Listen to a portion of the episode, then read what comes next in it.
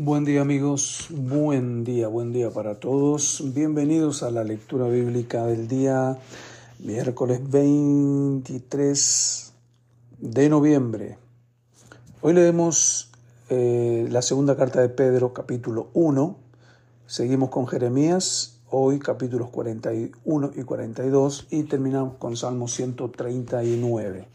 ¿Estamos listos?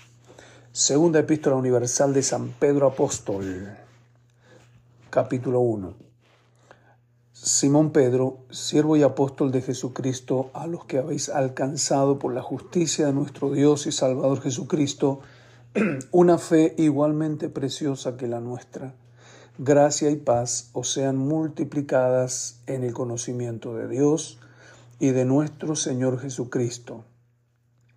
Como todas las cosas que pertenecen a la vida y a la piedad nos han sido dadas por su divino poder, mediante el conocimiento de aquel que nos llamó por su gloria y excelencia, por medio de las cuales nos ha dado preciosas y grandísimas promesas, para que por ellas llegases a ser participantes de la naturaleza divina, habiendo huido de la corrupción que hay en el mundo a causa de la concupiscencia, vosotros también, poniendo toda diligencia por esto mismo, Añadid a vuestra fe virtud, a la virtud conocimiento, al conocimiento dominio propio, al dominio propio paciencia y a la paciencia piedad, a la piedad afecto fraternal y al afecto fraternal amor.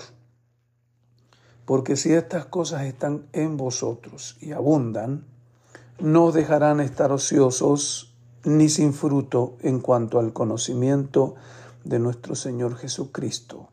Qué interesante que San Pedro habla de, que el conocimiento de nuestro Señor Jesucristo se da a través de virtudes o de la práctica viva de las virtudes cristianas. No es un conocimiento eh, intelectual, no es un conocimiento de contenidos sino de vida, ¿no? Qué interesante. 9. Pero el que no tiene estas cosas tiene la vista muy corta, es ciego, habiendo olvidado la purificación de sus antiguos pecados. Por lo cual, hermanos, tanto más procurad hacer firme vuestra vocación y elección porque haciendo estas cosas no caeréis jamás. Porque de esta manera os será otorgada amplia y generosa entrada en el reino eterno de nuestro Señor Jesucristo, de nuestro Señor y Salvador Jesucristo. Por esto, yo no dejaré de recordaros siempre estas cosas, aunque vosotros las sepáis y estéis confirmados en la verdad presente pues tengo por justo, en tanto que estoy en este cuerpo, el despertaros con amonestación, sabiendo que en breve debo abandonar el cuerpo, como nuestro Señor Jesucristo me ha declarado. También yo procuraré con diligencia que después de mi partida vosotros podáis en todo momento tener memoria de estas cosas porque no os hemos dado a conocer el poder y la venida de nuestro Señor Jesucristo siguiendo fábulas artificiosas, sino como habiendo visto con nuestros propios ojos su majestad. Pues cuando Él recibió de Dios Padre honra y gloria, le fue enviada desde la magnífica gloria una voz que decía, Este es mi Hijo amado, en el cual tengo complacencia. Y nosotros oímos esta voz enviada del cielo cuando estábamos con Él en el Monte Santo.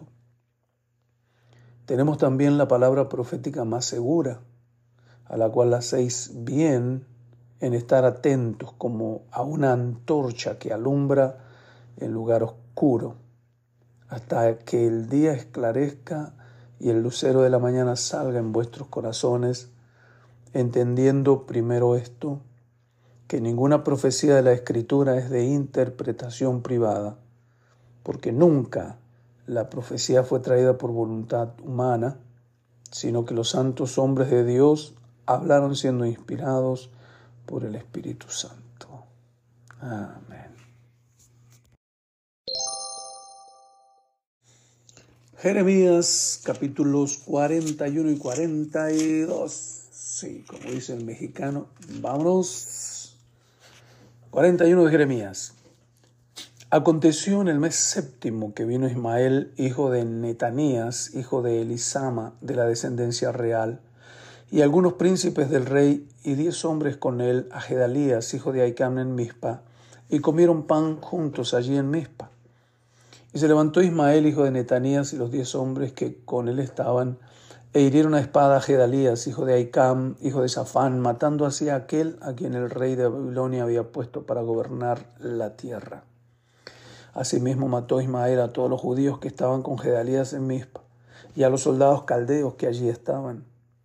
Sucedió además un día después que mató a Gedalías, cuando nadie lo sabía aún, que venían unos hombres de Siquem, de Silo y de Samaria, ochenta hombres, raída la barba y rotas las ropas y rasguñados, y traían en sus manos ofrenda e incienso para llevar a la casa de Jehová. Y de Mizpa le salió al encuentro llorando Ismael, el hijo de Netanías. Y aconteció que cuando los encontró les dijo, venid a Gedalías, hijo de Aicam. Y cuando llegaron dentro de la ciudad, Ismaías, hijo de Netanías, los degolló y los echó dentro de una cisterna, él y los hombres que con él estaban. Mas entre aquellos fueron hallados diez hombres que dijeron a Ismael, no nos mates, porque tenemos en el campo tesoros de trigos y cebadas y aceites y miel y los dejó y no los mató entre sus hermanos.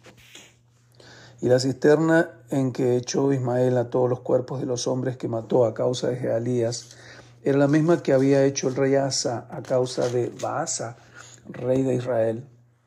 Ismael, hijo de Netanías, la llenó de muertos. Después llevó Ismael cautivo a todo el resto del pueblo que estaba en Mizpa, a las hijas del rey y a todo el pueblo que en Mizpa había quedado, el cual había encargado una Nabuzaradán, capitán de la guardia, a Gedalías, hijo de Aicam. Los llevó pues cautivos Ismael, hijo de Netanías, y se fue para pasarse a los hijos de Amón.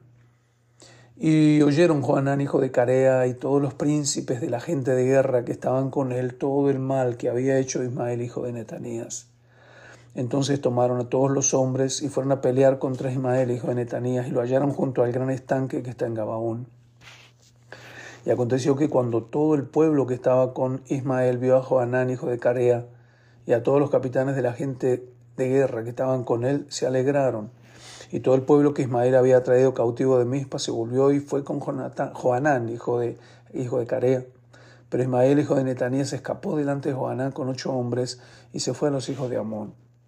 Y Joanán, hijo de Carea, y todos los capitanes de la gente de guerra que con él estaban, Tomaron a todo el resto del pueblo que había recobrado de Ismael, hijo de Netanías, a quienes llevó de Mispa, después que mató a Gedalías, hijo de Aicam, hombres de guerra, mujeres, niños y eunucos que Joanán había traído de Gabaón, y fueron y habitaron en Jerut que está cerca de Belén, a fin de ir y meterse en Egipto, a causa de los caldeos, porque los tenían, porque los temían, por haber dado muerte Ismael, hijo de Netanías, a Gedalías, hijo de Aicam, al cual el rey de Babilonia había puesto para gobernar. Qué decadencia, ¿no? Capítulo 42. Vinieron todos los oficiales de la gente de guerra, y Juanán, hijo de Carea, Jesanías, hijo de Osaías, y todo el pueblo, desde el menor hasta el mayor. Y dijeron al profeta Jeremías, acepta ahora nuestro ruego delante de ti, y ruega por nosotros a Jehová tu Dios por todo este resto, pues de muchos hemos quedado unos pocos como nos ven tus ojos, para que Jehová tu Dios nos enseñe el camino por donde vayamos y lo que hemos de hacer.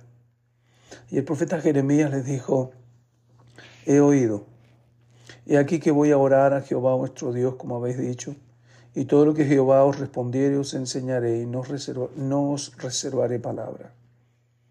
Y ellos dijeron a Jeremías, Jehová sea entre vosotros testigo de la verdad y de la lealtad, si no hiciéramos conforme a todo aquello por lo cual Jehová tu Dios te enviare a nosotros. Sea bueno, sea malo, a la voz de Jehová nuestro Dios, a quien te enviamos, obedeceremos, para que obedeciendo la voz de nuestro Dios nos vaya bien. Esa fue la promesa. Eh, tengan eso en cuenta. Aconteció que al cabo de diez días vino palabra de Jehová a Jeremías y llamó a Joanán, hijo de Carea, y a todos los oficiales de la gente de guerra que con él estaban, y a todo el pueblo desde el menor hasta el mayor. Y les dijo, Así ha dicho Jehová, Dios de Israel, al cual me enviaste para presentar vuestros ruegos en su presencia. Si os quedareis quietos en esta tierra, os edificaré y no os destruiré os plantaré y no os arrancaré, porque estoy arrepentido del mal que os he hecho. No temáis de la presencia del rey de Babilonia, del cual tenéis temor. No temáis de su presencia, ha dicho Jehová, porque con vosotros estoy yo para salvaros y libraros de su mano. Y tendré de vosotros misericordia, y él tendrá misericordia de vosotros y os hará regresar a vuestra tierra mas si dijereis, no moraremos en esta tierra, no obedeciendo hacia la voz de Jehová vuestro Dios, diciendo, no, sino que entraremos en la tierra de Egipto, en la cual no veremos guerra, ni oiremos sonido de trompeta, ni padeceremos hambre, y allá moraremos. Ahora por eso oíd, oíd la palabra de Jehová remanente de Judá. Así ha dicho Jehová de los ejércitos, Dios de Israel. Si vosotros volviereis vuestros rostros para entrar en Egipto, y entrareis para morar allá. Sucederá que la espada que teméis os alcanzará allí en la tierra de Egipto, y el hambre del que tenéis temor allá en Egipto os perseguirá, y allí moriréis. Todos los hombres que se volvieren, que volvieren sus rostros para entrar en Egipto para morar allí, morirán a espada, de hambre y de pestilencia. No habrá de ellos quien quede vivo, ni quien escape delante del mal que traeré yo sobre ellos. Porque así ha dicho Jehová de los ejércitos, Dios de Israel, como se derramó mi enojo y mi ira sobre los moradores de Jerusalén, así se derramará mi ira sobre vosotros cuando entraréis en Egipto, y seréis objeto de execración y de espanto, de maldición y de afrenta, y no veréis más este lugar. Busquen el diccionario el, el significado de execración, es muy fuerte. 19.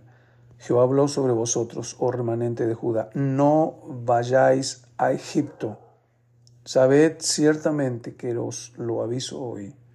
¿Por qué hicisteis cerrar vuestras almas? Pues vosotros me enviasteis a Jehová vuestro Dios diciendo, ora por nosotros a Jehová nuestro Dios y haznos saber todas las cosas que Jehová nuestro Dios dijere, y lo haremos. Y os lo he declarado hoy y no habéis obedecido a la voz de Jehová vuestro Dios, ni a todas las cosas para las cuales me envió a vosotros. Ahora pues sabed de cierto que a espada de hambre y de pestilencia moriréis en el lugar donde deseasteis entrar para morar allá. Ay Dios santo. Terminamos la lectura de hoy con Salmos 139. Oh Jehová, tú me has examinado y conocido. Tú has conocido mi sentarme y mi levantarme. Has entendido desde lejos mis pensamientos, has escudriñado mi andar y mi reposo, y todos mis caminos te son conocidos. Pues aún no ha llegado, no está la palabra en mi, en mi lengua, y aquí Jehová, tú la sabes toda. Detrás y delante me rodeaste y sobre mí pusiste tu mano. Tal conocimiento es demasiado maravilloso para mí. Alto es, no lo puedo comprender. Alguien de mi célula me decía eso hoy, que quería dar testimonio en la cena que vamos a tener de fin de año y me decía, la gracia de Dios sobre mí no la puedo entender. Siete, ¿a dónde me iré de tu espíritu? ¿Y a dónde huiré de tu presencia? Si subiere a los cielos, allí estás tú. Y si en el Seol hiciere mi estrado, he aquí allí tú estás. Si tomare las alas del alba y habitara en el extremo del mar, aún allí me guiará tu mano y me asirá tu diestra. Si dijere, ciertamente las tinieblas me encubrirán, aún la noche resplandecerá alrededor de mí, aún las tinieblas no encubren de ti y la noche resplandece como el día. Lo mismo te son las tinieblas que la luz, porque tú formaste mis entrañas, tú me hiciste en el vientre de mi madre. Te alabaré porque formidables Maravillosas son tus obras. Estoy maravillado y mi alma lo sabe muy bien. Eso se llama revelación. 15. No fue encubierto de ti mi cuerpo, bien que en oculto fui formado y entretejido en lo más profundo de la tierra. Mi embrión vieron tus ojos, y en tu libro estaban escritas todas aquellas cosas que fueron formadas sin faltar una de ellas. Cuán preciosos me son, oh Dios, tus pensamientos. Cuán grande es la suma de ellos. Si los enumero, se multiplican más que la arena. Despierto y aún estoy contigo. De cierto, oh Dios, harás morir al impío. Apartaos pues de mí, hombres sanguinarios, porque blasfemias dicen ellos contra ti. Tus enemigos toman en vano tu nombre. No odio, oh Jehová, a los que te aborrecen, y me enardezco contra tus enemigos. Los aborrezco por completo, los tengo por enemigos. Examíname, oh Dios, y conoce mi corazón. Prueba y conoce mis pensamientos y ve si hay en mí camino de perversidad y guíame en camino eterno. Qué linda oración está.